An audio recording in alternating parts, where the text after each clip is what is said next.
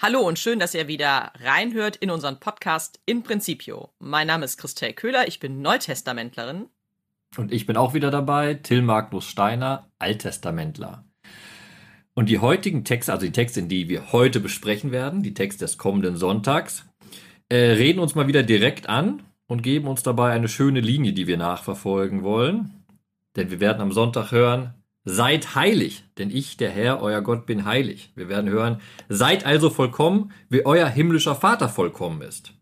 Und wir hören den Satz, denn Gottes Tempel ist heilig und der seid ihr. Das hört sich erstmal nach einer ziemlich großen Aufgabe an und zugegebenermaßen, wir können sie eigentlich auch nicht kleiner reden in unserem heutigen Podcast, vielleicht ein bisschen greifbarer machen. Und ich setze einfach mal beim Evangelium ein. Wir sind im Matthäusevangelium, fünftes Kapitel. Wir sind immer noch in der Bergpredigt für diejenigen, die uns so fortlaufend hören. Das ähm, setzt sich jetzt einfach so durch mit der Bergpredigt. Und wir sind mittendrin in diesen Formulierungen, die wir in der letzten Woche als Antithesen bezeichnet haben. Also es geht immer darum, dass im Prinzip eine Weisung, ein Gebot, das aus der Tora heraus den Menschen und auch der Gemeinde des Matthäus hier bekannt ist, dass dieses Gebot noch einmal neu von Jesus aufgegriffen wird und etwas anders akzentuiert wird. Es gibt immer das Gebot, was worüber gesprochen wird und dann sagt Jesus, ich aber sage euch. Er sagt das nicht, um zu sagen, diese Gebote sind jetzt neuerdings Quatsch, weil jetzt bin ja ich da, sondern er sagt, diese Gebote sind eine Grundlegung für euer Leben und ich helfe euch, diese Gebote tiefergehend zu verstehen. Genau, das Gebot, was aus dem Alten Testament da zitiert wird, ist ja weit bekannt. Auge für Auge, Zahn für Zahn. Und da denken viele immer gleich, das ist ja brachial, ne? Das ist so, oh, furchtbar aber hatte damals im Alten Testament und der altorientalischen Welt natürlich eine Grundbedeutung, die sich bis heute hindurchgezogen hat. Dass eben keine Rache unverhältnismäßig vollzogen wird, sondern ein Ausgleich geschafft wird. Auge für Auge und Zahn für Zahn klingt sehr brachial. Wenn ich heute sage, guck mal, Christelle, ich fahre dein Auto an, dann sagst du, zeigst du mich an und ich muss den Schaden ausgleichen. Das steckt dahinter.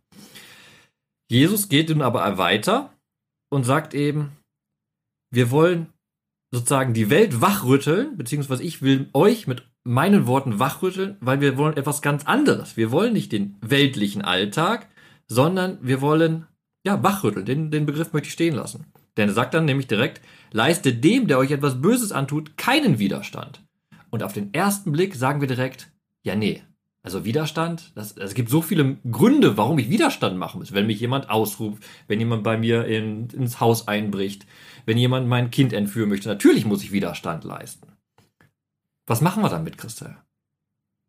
Wir müssen das Ganze vom Ende her lesen, also zumindest mal vom Ende unseres Textes am Sonntag, denn da heißt es als Grundlage, seid also, also angeredet ist die Gemeinde, die Jünger, seid also vollkommen, wie euer himmlischer Vater vollkommen ist.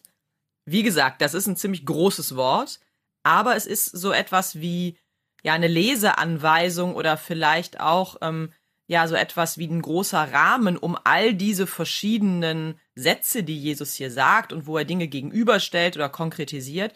Denn die Grundidee dahinter ist immer, orientiert euch an eurem himmlischen Vater. Der himmlische Vater ist derjenige, der ähm, voll ist von Gerechtigkeit, Güte, Barmherzigkeit und der eben vor allen Dingen, darüber haben wir letzte Woche gesprochen, die Menschen ganz grundlegend liebt und sie in Beziehung zu sich ruft. Das ist eigentlich das, was die Vollkommenheit des Vaters ausmacht. Die Beziehung, Güte, Barmherzigkeit, Gerechtigkeit. Und das sind die Dinge, an denen soll sich die Gemeinde, an denen sollen sich die Christen, wir am Ende auch, grundlegend orientieren. Und dann sind gar nicht mehr diese eins zu eins Aufrechnungssachen eigentlich das Problem oder die Tatsache, um die es gehen soll, sondern es geht darum, grundsätzlich solltest du tatsächlich mit allen Menschen in Frieden leben. Es heißt dann sehr konkret ja sogar, liebt eure Feinde und betet für die, die euch verfolgen. Also das heißt, auch diejenigen, die sich gegen mich wenden, auch auf die hin soll ich diese Gerechtigkeit, diese Liebe, diesen Wunsch zur Beziehung anwenden, weil das eben Gott selbst auch so tut, der immer neu eine Einladung ausspricht. Genau, das löst natürlich nicht das Problem, was ich gerade gesagt habe, wenn jetzt jemand bei mir in die Wohnung einbricht und mit Gewalt hier alles klauen will, dann hebe ich natürlich nicht meine Hände und sage, hm, mach mal schön, das wird alles gut. Und genau darum geht's auch nicht. Also wir dürfen nicht denken, dass dieser Text an der Stelle jetzt sagt, okay, jetzt lehnt euch halt zurück und lasst alles irgendwie über euch ergehen. Es gibt ja auch den Satz mit dem, wenn einer dich auf die eine Wange schlägt, dann halte auch die andere noch hin. Natürlich geht's nicht darum, sich auch völlig in, also völlig ungewalttätig zu geben. Es gibt Gründe, an denen muss ich tatsächlich selber aktiv werden und kann nicht sagen, ich lasse alles über mich ergehen. Aber wir sollen in allem handeln, auch in dem Handeln, ähm, dass wir vielleicht tatsächlich selber auch aktiven Widerstand leisten, dass wir selber auch vielleicht gegen das Böse vorgehen, etc. In diesen, all diesen Punkten sollen wir eben diese Idee Gottes nicht aus dem Blick verlieren, dass es grundsätzlich um Gerechtigkeit geht und nicht um Rache. Das ist ja schon mal ein Unterschied. Dass es um die Einladung zu einer Beziehung geht und nicht einfach Leute auszuschließen von allem. Und wenn ich das mit hineinnehme, dann ähm, glaube ich, kann ich da selber auch in eine Balance finden, was es heißt, keinen Widerstand zu leisten und gleichzeitig doch auch aktiv zu bleiben. Und ich erinnere mich ziemlich genau ungefähr vor einem Jahr, als dieser völlig sinnfreie Krieg von Russland gegen die Ukraine losgetreten wurde, waren das Fragen, die wir ja auch sehr real diskutiert haben. Also, wie ist es denn eigentlich? Ne? Können wir sagen, wir ziehen hier aktiv, ähm, also wir, wir stellen uns dem aktiv entgegen, was ist die richtige, die richtige Lösung? Und zumindestens, wenn man das auch mal politisch sich anguckt, hat sich da tatsächlich ja in diesem einen Jahr, so schlimm es ist, dass der Krieg so lange dauert, aber viel getan, eine Balance zu finden, ne? wie viel Eingreifen geht, ohne gleichzeitig auch Aggression auszustrahlen. Genau. Und ich glaube, wenn man diese Worte am Sonntag hört, die da gesprochen werden, ich habe sie eben bewusst beschrieben als ein Wachrütteln. Es ist eben genau diese Beispiele, die ich genannt habe, wenn jemand im Haus einbricht oder was du jetzt sehr weltpolitisch direkt aufgemacht im Angriffskrieg. Es geht nicht um diese einzelnen Fälle, sondern in diesen einzelnen Fällen sollen wir auch wachgerüttelt werden, was ja auch passiert ist durch den Ukraine-Krieg. Da war in dem Moment keine Zeit für großen Pazifismus. Aber, das ist der Punkt, der Pazifismus wurde nicht aufgegeben, sondern überlegt, okay, wie reagiert man auf den Krieg? Beibehalten, dass es eigentlich ideal, doch der Frieden ist, der eingehalten werden muss. Und diese Haltung, wie, wie komme ich zu dieser Haltung? Das zeigt mir der Text am Sonntag an einem schönen Beispiel, was ich zumindest für mich gefunden habe. Denn da wird in Vers 40 im Evangelium ein sehr spezifischer Fall angegeben. Und wenn dich einer vor Gericht bringen will, um dir das Hemd wegzunehmen, dann lass ihm auch den Mantel das ist genau dieses Beispiel, noch mehr sogar geben. Der will das ein, ich gebe ihm gleich alles. So. Das kann ich im Endeffekt, das könnte ich in dem Falle nur, wenn ich darauf vertraue, dass das alttestamentliche Gesetz eingehalten wird. Weil im alttestamentlichen Gesetz heißt es nämlich im Buch Exodus, wenn einem Arm ein Mantel weggenommen wird als Schuldpfändung oder sonst was, muss er bis zum Abend zurückgegeben werden. Warum? Damit der Arme nicht friert. Das hilft dem Armen natürlich nicht, wenn die andere Seite sich nicht an das alttestamentliche Gesetz hält. Da treffen wir wieder auf sozusagen Realpolitik oder die Realität des menschlichen Seins. Aber wir sollen doch oder wir können doch aus einer Grundhaltung leben, dass wir glauben, dass diese Gerechtigkeit, die Gott für diese Welt intendiert hat, von Gott irgendwie durchgesetzt wird. Und deshalb können wir selbst im Angesicht des Krieges natürlich Widerstand leisten, aber niemals die Hoffnung verlieren, dass der Friedenswillen sich durchsetzt. Und wenn ich hier nochmal einsetzen darf, das Spannende ist ja tatsächlich, dass wir eben an dieser Stelle, du hast ja gerade gesagt, wenn der alttestamentliche Grundsatz sich Bahn bricht, ja, also man gibt dann den Mantel abends wieder zurück. Und damit sind wir ja in einem Bereich, wo es darum geht, dass es eine individuelle Weisung ist und sich jeder einzeln äh, an etwas halten soll und ausrichten soll, an der Vollkommenheit Gottes. In der alttestamentlichen Lesung wird es gleich an heißen an der Heiligkeit Gottes sich ausrichten und dass ich das nicht nur als ein Individuum tue, sondern dass wir uns gemeinschaftlich darauf verpflichten, so zu handeln oder angehalten sind, so zu handeln. Das heißt also, ich weiß, wenn ich selber diesen Schritt so gehe, darf ich eigentlich auch darauf vertrauen, die anderen gehen diesen Schritt auch. Und dann gleicht es sich aus, nicht indem ich Rache nehme und alles immer zurückfordere, sondern dass es sich innerhalb dieser Gemeinschaft, die wir sind, Ausgleich. Das hört sich immer ein bisschen schwierig an, finde ich. Ich glaube, einfacher ist es tatsächlich, wenn man auf das Alttestament, auf den alttestamentlichen Bezugsrahmen guckt, wenn man in einer Glaubens- und Volksgemeinschaft ist, dann kann man tatsächlich vielleicht darauf hoffen, dass es sich ausgleicht. Das ist jetzt bei dem Weltumspannen des Christentums vielleicht ein bisschen anders und trotzdem ähm, ja nicht völlig also nicht völlig absurd zu sagen, na irgendwie wird es schon so sein, dass jemand anders vielleicht für dich einspringt oder jemand anders aus dieser Haltung heraus dir beispringt. beispringen jetzt mein Stichwort, weil ich will ganz kurz aufgrund dessen, was du gesagt hast, in die erste Lesung reinspringen. Gleich reden wir natürlich noch, auf was im Evangelium dann kommt, diese Hauptbotschaft, liebt eure Feinde und betet für die ihr euch verfolgen, beziehungsweise genau diese Idee, du sollst deinen Nächsten lieben und deinen Feind hassen. Und auch in der ersten Lesung geht es ja genau um diese Nächstenliebe. Und darüber werden wir auch reden. Aber was du gerade schön hingewiesen hast, alle diese Aufforderungen, die ich am Anfang zur Einleitung vorgelesen habe, seid heilig, seid vollkommen, die zielen auf eine Gemeinschaft ab, die funktioniert. Und da ist die alttestamentliche Lesung sehr ehrlich. Und dieser Satz, der da gesagt wird, geht vielleicht ein bisschen unter, weil wir uns dann direkt auf die Nächstenliebe stürzen, die da verkündigt wird. Aber im Satz vorher heißt es, weise deinen Mitbürger zurecht, so wirst du seinetwegen keine Sünde auf dich laden. Die Idee hinter dem Satz ist genau das. Sprich etwas aus, redet miteinander, bevor Schlimmeres passiert. Also sozusagen der brüderliche Hinweis, der ja auch in der benediktinischen Re Regel grundgelegt ist, gehört auch dazu eine Aussprache stattfinden zu lassen. In der zweiten Lesung kann man ja sagen, da werden nachher viele Namen aufgeführt, Paulus, Apollos, Kephas, alle, ne? Wenn man miteinander redet, dann entsteht die Gemeinschaft, dann kommt ihr wirklich dem Ziel nahe, seid heilig und vollkommen. Es heißt eben nicht nur ganz lapidar gesagt, so jetzt die ganze Zeit die Wange hinhalten und ordentlich eine draufgepfeffert bekommen, so entsteht Gemeinschaft, Dazu gehört eben auch aufeinander zuzugehen, zuzuhören und miteinander zu reden. Das finde ich bei der ersten Lesung sehr, sehr spannend. Und das wird oft überlesen, weil man direkt zu dem Topos der Nächstenliebe kommt.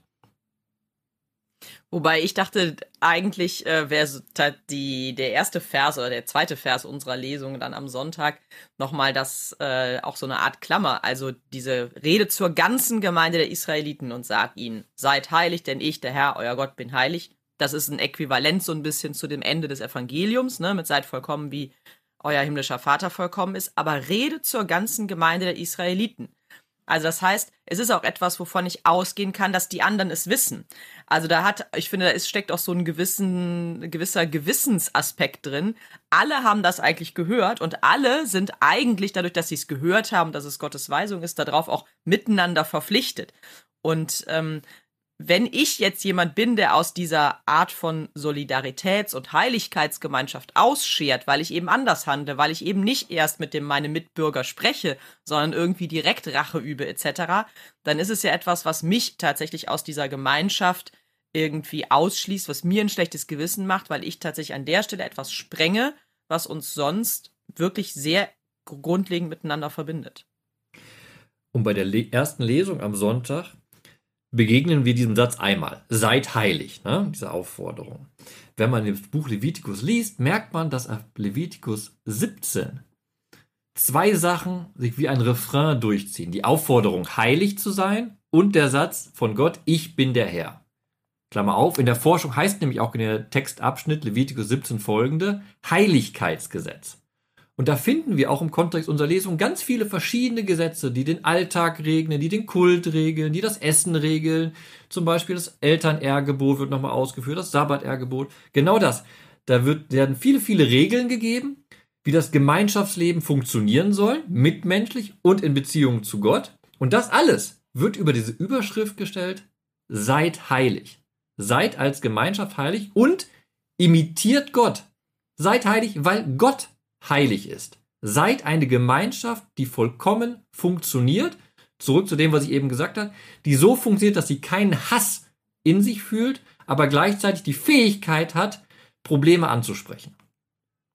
So, und weil du das Wort Hass jetzt so schön schon erwähnt hast, darf ich doch nochmal auch zurückspringen ins Evangelium, denn da ist, glaube ich, ein kleines äh, Missverständnis, kleines Problem. Es heißt da, ihr habt gehört, dass gesagt worden ist, du sollst deinen Nächsten lieben und deinen Feind hassen. Ich aber sage euch, liebt eure Feinde und betet für die, die euch verfolgen. Das Gebot mit dem Hassen des Feindes, lieber Till, das ist, glaube ich, so nicht ganz korrekt. Natürlich, das ganze Alte Testament ist voll davon, dass man den Feind hassen soll, weil wir natürlich im Alten Testament den bösen Gott haben und im Neuen Testament dann den lieben Jesus haben. Nein, das ist natürlich nicht so. Wenn hier Jesus sagt, ich aber sage, äh, wenn er sagt, Entschuldigung, du sollst deinen Nächsten lieben und deinen Feind hassen, ist der zweite Teil des Verses kein Zitat aus dem Alten Testament. Das merkt man auch, wenn man vorsichtig oder genauer liest. Ihr habt gehört, dass gesagt worden ist. Da wird die Quelle auch nicht ganz angeben. Man kann zum Beispiel sagen, das ist eine Auslegung dessen, wie man dieses Gebot der Nächstenliebe, wie wir es in der ersten Lesung hören, ausgelegt hat der damaligen Zeit. So. Jetzt muss ich nicht darauf hinweisen, ich sage es aber kurz trotzdem, es gibt viele Stellen im Alten Testament, die genau sagen, man soll zum Beispiel um den Feind kümmern, wenn er Hunger hat, man soll ihm Essen geben. Zum Beispiel im Sprichwörterbuch. Ich will aber direkt mit dir, Christel, jetzt und mit euch allen in die erste Lesung reinspringen und das machen, was man oft nicht macht. Man deckt direkt, okay, Levitikus sagt, wird ja auch beim Evangelium zitiert, du sollst deine Nächsten lieben. So, das ist Levitikus 19, Vers 18. Der Vers 18 ist aber länger. Lesen wir einmal ganz kurz. Oder Christel, damit man mich nicht dauernd hört, liest du doch mal den Vers einfach. Sehr gerne. Also da heißt es, an den Kindern deines Volkes sollst du dich nicht rächen und ihnen nichts nachtragen. Du sollst deinen Nächsten lieben wie dich selbst. So. Da sieht man schon einen Zusammenhang. Der erste Teil des Verses spricht doch gerade darüber, dass man nichts rächen soll, keinen Hass in sich tragen soll. Also, das ist schon mal, zeigt uns schon mal, du sollst deinen Feind hassen, ist da nicht grundgelegt in dem Zitat. Was jetzt spannend ist, das erkläre ich auch deutlicher in der Einzelkommentierung noch auf unserer Homepage, aber ich möchte es kurz zusammenfassen hier. Der ganze Vers 18 ist ein Kontinuum, das heißt, der hängt zusammen. Der erste Teil des Verses, an den Kindern deines Volkes sollst du dich nicht rächen und ihnen nichts nachtragen, ist grammatikalisch als Futur formuliert. Kann man, auch, man kann auch übersetzen, wirst du. Das kann man richtig übersetzen, Hebräisch mit sollst, ist aber richtig. Dann aber, und das ist schwer zu erkennen hier, geht es nämlich weiter mit einer anderen grammatikalischen Form. Keine Angst, ich mache jetzt keinen hebräisch Grundkurs hier für alle. Ich möchte deutlich machen, es sind zwei verschiedene Verbformen, zwei verschiedene Handlungen. Und das Wichtige ist, der zweite Teil ist ein sogenannter Folgetempus. Der bezieht sich also auf den ersten Teil. Der zweite Teil, so kann man es lesen, ergibt sich aus dem ersten Teil. Kurzum, du wirst nicht Rache nehmen und du wirst keinen Hass empfangen, sondern aus diesem Nicht oder diesem Nein zum Hass folgt, du wirst deinen Nächsten lieben. Also ein Zusammenhang zwischen nicht mehr hassen, sondern, so wurde es nämlich damals auch in der alten Einheitsübersetzung gesetzt, sondern du wirst lieben oder du sollst lieben. Und dann noch ein kurzer Nachsatz, weil das ist ganz, ganz spannend. Da steht, du sollst deinen Nächsten lieben wie dich selbst. So. Ich könnte jetzt ganz gemeinsam zu dir, Christel, sagen, was meinst du, was steht da wie dich selbst auf Hebräisch? Keine Sorge, das meine ich, du bist die Expertin für Griechisch, ich bin für Hebräisch der Experte. Aber das Spannende dieses wie dich selbst ist ein einziges Wort im hebräischen Text. Kamucha. So. Jetzt wurde oft in der Auslegung gesagt, das finden wir auch auf den Predigen, ja, weil ich mich selbst liebe als Mensch, muss ich auch alle anderen als Menschen lieben. Die Betonung liegt hier nicht auf der Selbstliebe. Kann sie aber belegt werden. Man kann nicht übersetzen wie dich selbst. Man kann aber auch übersetzen, du sollst deinen Nächsten lieben, denn er ist dir gleich. Er ist wie du. Er ist auch ein Mensch. Beachte seine Würde. Oder man kann sogar übersetzen, du sollst deinen Nächsten lieben, wie du geliebt wirst. Und diese drei Möglichkeiten verdeutlichen uns schon, es gibt viele Motivationen für die Nächstenliebe. Wir haben am Anfang des Verses die Motivation, wenn wir nicht mehr hassen, sind wir aufgerufen zum Lieben. Und wir sind motiviert, andere zu lieben, weil wir uns selbst unser Bestmögliches für unser Leben wünschen, sollten wir es auch für andere wünschen. Wir sollten erkennen, dass im Gegenüber auch ein Ebenbild Gottes uns gegenübersteht und dass wir auch von anderen geliebt werden und deshalb diese Liebe auch zurückgeben sollten. Und damit sind wir ja tatsächlich äh, wieder in dem großen Rahmen und dem Bezug zu Gott selbst. Also weil wir uns immer zuerst von Gott geliebt wissen, können wir uns oder dürfen wir uns selbst lieben und damit aber auch dann alle anderen lieben wie uns selbst, also so wie wir uns selbst geliebt fühlen. Und ich glaube, dass das ganz wichtig ist an dieser Stelle tatsächlich, dass es immer ja Bezugsorte gibt für diese Aufforderungen, sowohl für die alttestamentlichen als aber auch für die neutestamentlichen, die wir ja im Evangelium gehört haben, dass ähm, nicht einfach eine Weisung, und das finde ich wirklich auch nochmal wichtig, weil wir oft unsere Religion vielleicht sehr als mit vielen Regeln, mit vielen Weisungen und so weiter verbunden fühlen. Und wir würden das wahrscheinlich sogar über die jüdische Religion in Anführungsstrichen noch mehr sagen, weil wir eben wissen, dass die Tora als das große Regelwerk natürlich einfach aus Gesetzen und Weisungen besteht. Aber die Weisungen sind ja nicht Selbstzweck. Also es ist ja keine Reglementierungsreligion. Weder das Judentum noch das Christentum, sondern ganz im Gegenteil. Es ist eigentlich eben eine Freiheitsreligion. Und diese Freiheit aber ist in den Rahmen gesetzt, dass Gottes Liebe über allem steht. Und dass Gottes Liebe die Grundlage ist, erstens diese Regeln miteinander, also in diesem Regelwerk miteinander zu leben, aber auch in diesem Regelwerk mit Gott zu leben. Und dass eben diese Grunderfahrung der Liebe Gottes an mir, an jedem Menschen, eben dieser große Bezugspunkt ist, der das dann alles irgendwie auch in ein Verhältnis zueinander setzt und auch sagt, deswegen ist es so. Räche nicht, trage nichts nach, liebe den Nächsten so, wie du selbst geliebt wirst oder wie du selbst geliebt bist. Genau, und ich möchte vielleicht noch hinzufügen, wir haben ja vorhin einleitend schon gesagt, da stehen diese Aufforderungen, seid heilig, seid also vollkommen. Und das sind wieder diese großen Begriffe, die wir auch in der letzten Folge angesprochen haben. Heiligkeit, Vollkommenheit. Und am Sonntag jetzt werden uns sehr, sehr, wird uns sehr, sehr klar vor Augen geführt, diese Heiligkeit zeigt sich in der Nächstenliebe als ein Paradebeispiel dafür, was es bedeutet, Gott nachzuahmen. Im Evangelium haben wir den schönen Satz, äh, er lässt seine Sonne aufgehen über Bösen und Guten und er lässt regnen über Gerechte und Ungerechte. Und da gibt es einen schönen Satz in der jüdischen Tradition, weil wir jetzt schon öfter auf die jüdische Tradition angespielt haben. Ich glaube, es ist im Talmud, ich habe keine Ahnung, wo genau, aber der Satz hat sich zumindest bei mir eingeprägt. Da geht es um die Frage, welcher Tag größer ist. Der letzte Tag des großen Gerichtes oder, Achtung, jeder neue Tag. Und die Antwort eines Rabbinen ist, jeder neue Tag ist der größte Tag der Welt. Warum? Am Endgericht werden nur die Heiligen, die Vollkommenen, die werden gerettet. Aber an jedem neuen Tag bietet Gott der ganzen Welt, sowohl gut als auch böse, seine Liebe an. In unserem Text sagt, jeden Tag schenkt er Regen bzw. schenkt er Sonne. Egal, ob die Person, die das empfängt, böse oder gut ist.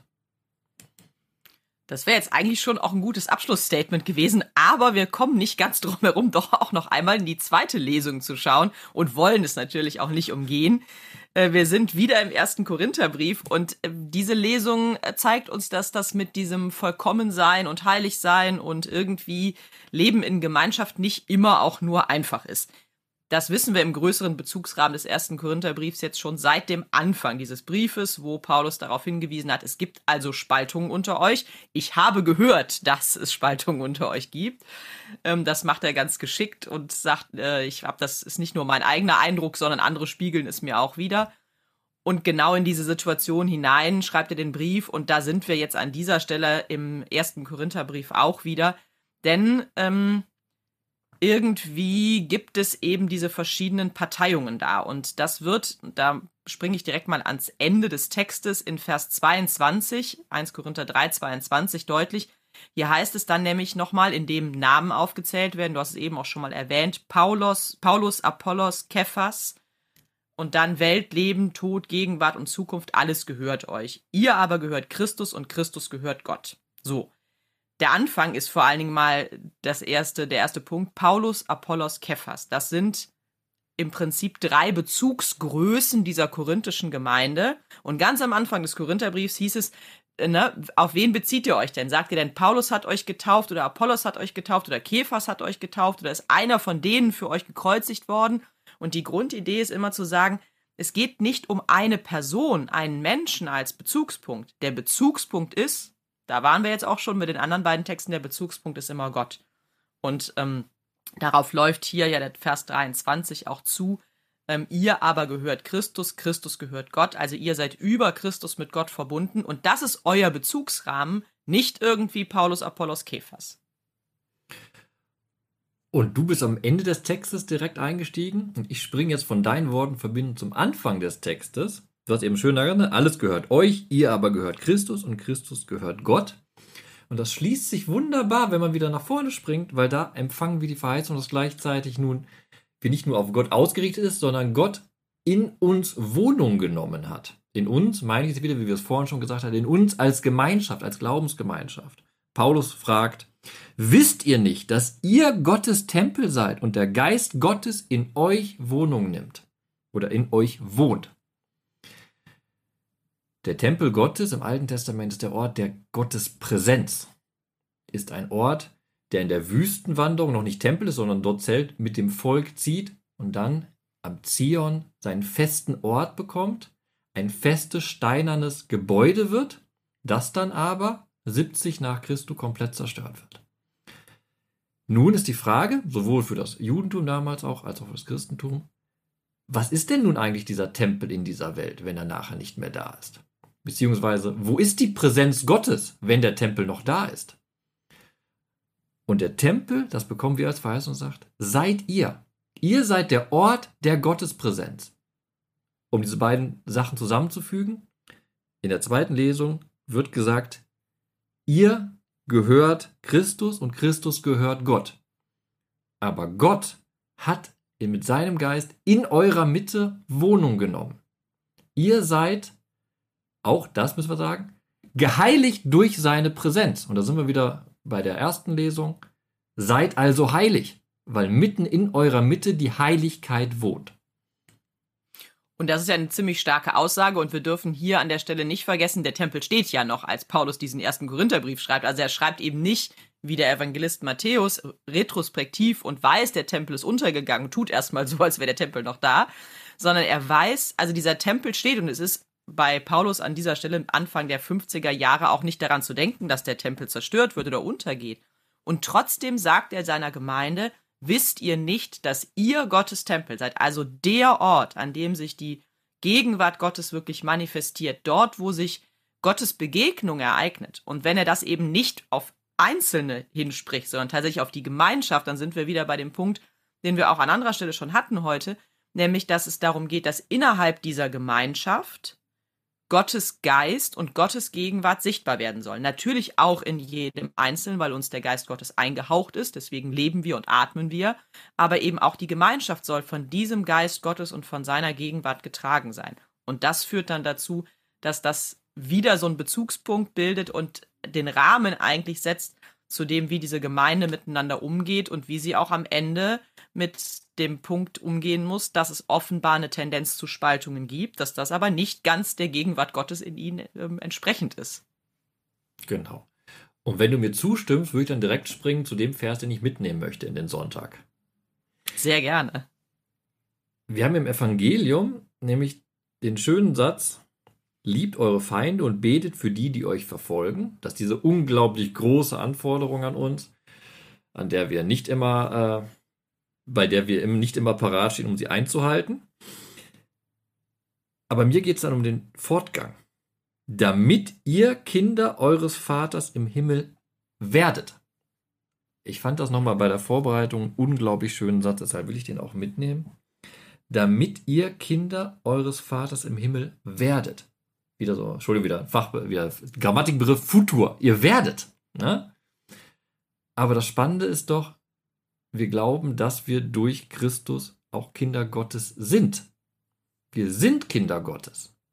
Und hier heißt nun, ihr werdet Kinder Gottes, wenn ihr dieses Gebot einhaltet. Und ich habe mir so an, an den Rand von dem Text direkt geschrieben, werde was du bist. Das hört sich jetzt so ein bisschen wie so ein Satz fürs Poesiealbum ein, ne, in der sechsten Klasse. Aber das genau dieses. Das hat übrigens auch der Augustinus so ähnlich formuliert, so schlecht kann es nicht sein. Okay, siehst du, dann war, war er ein sehr guter Poesiealbumschreiber. Nee, aber das, das macht nochmal ein bisschen den Bogen zu dem, was wir gesagt hatten, was ich vorhin gesagt hatte. Ne, diese Begründung, denn der Gottes, denn Gottes Tempel ist heilig und der seid ihr. Gott wohnt ein mit seiner Heiligkeit in der Gemeinde, bei den Menschen. Und wir sind aufgerufen, heilig zu sein, weil uns diese Heiligkeit Gottes, diese Präsenz Gottes auch geschenkt ist. Wir sollen also heilig sein. Und das führt sich alles zusammen in dieser Idee, dieses, dieser, Entschuldigung, jetzt haben wir wieder den Begriff der Beziehung, den vermeide ich. Ich streiche den Begriff der Beziehung. Kommen wir wieder zu dem, ich weiß, dass ich Kind Gottes bin, aber ich muss das auch in meinem Leben umsetzen. Jesus rüttelt mich in seinem Evangelium am Sonntag wach und gibt mir unglaubliche Anforderungen, wo ich sage, wow, wow, wow, wow, wow. Aber trotzdem, es gilt, ich bin Kind Gottes und ich soll mich zumindest an dem Ideal ausrichten, damit ich auch Kind Gottes werde. Das ist wieder so ein Paradox, wie ich gerade formuliert habe, wie ich es gerade gemerkt habe beim Sprechen. Aber der Gedanke, den möchte ich mitnehmen. Und da ich jetzt gerade so paradox formuliert habe, sage ich es einfach nochmal einfacher. An euch gerichtet, werdet, was ihr seid. Kinder Gottes. Diesmal muss ich ein bisschen umdisponieren, um nicht genau in die gleiche Kerbe zu schlagen. Aber ähm, es gibt noch einen zweiten Vers oder einen zweiten Gedanken. Ähm, ich bleibe bei diesem Evangelium immer wieder hängen an Vers 41. Und wenn dich einer zwingen will, eine Meile mit ihm zu gehen, dann geh zwei mit ihm. Ähm, ich kann das gar nicht ganz genau sagen, warum mich dieser Vers immer so besonders an der Stelle anspricht. Eine Sache ist sicher da drin, es geht um die Frage danach, welche Umwege bin ich bereit zu gehen.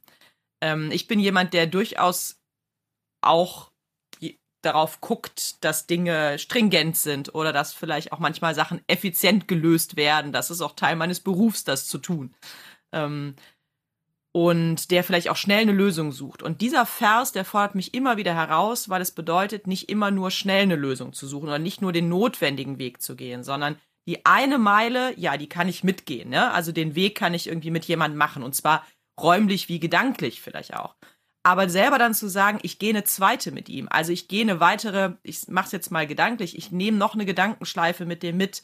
Ich sage, versuche nicht nur einfach ihn zu verstehen, sondern ich versuche auch ihm Brücken zu bauen oder auch mich nochmal anders verständlich zu machen. Das bedeutet tatsächlich einen Zeitinvest. Um, und das finde ich einen ganz, ganz spannenden Punkt und auch einer, der mich eben immer mal wieder herausfordert, zu sagen, ich mache nicht die schnelle Lösung, ich gucke nicht nur auf den einfachsten Weg, auf den Weg, den ich auf jeden Fall mitgehen muss, weil mich jemand zwingt, beziehungsweise weil das gerade dran ist, sondern ich gucke tatsächlich, was, was braucht es darüber hinaus an Invest von mir, an Zeit, an Beziehungsinvest, an gedanklichem Invest, vielleicht auch an anderen Investitionen, also an etwas, was ich hineingebe, damit an der Stelle das Miteinander gelingt. Und ähm, ja, eine Meile mehr mitzugehen, als jemand anders mich zwingt oder als es für jemand anders nötig ist, das klingt erstmal nach nicht viel und doch glaube ich, dass das für die Alltagssituation ganz schön viel sein kann, immer noch auch etwas mehr vorzuhalten für jemanden, der es gerade braucht. So, Christa, jetzt kommt eine Hammerüberleitung von mir, nämlich. So, liebe Zuhörer, nachdem ihr mit uns den Weg gegangen seid durch diese Texte, geht jetzt noch eine zweite Meile mit uns, beziehungsweise ihr findet unten in den Show Notes einen Link zum Facebook-Post. Und wir würden uns freuen, wenn ihr dort in Facebook den Bibelvers mit uns und allen teilt, der euch für den kommenden Sonntag und die Woche wichtig wird. Wie ihr wisst, ihr könnt den Bibelvers einfach als Bibelvers aufschreiben. Oder, worüber wir uns auch sehr freuen würden, wenn ihr kurz dazu schreibt, warum euch dieser Bibelvers wichtig ist. Dann bleibt uns nichts anderes zu sagen. Danke fürs Zuhören und viel Freude beim Bibelentdecken.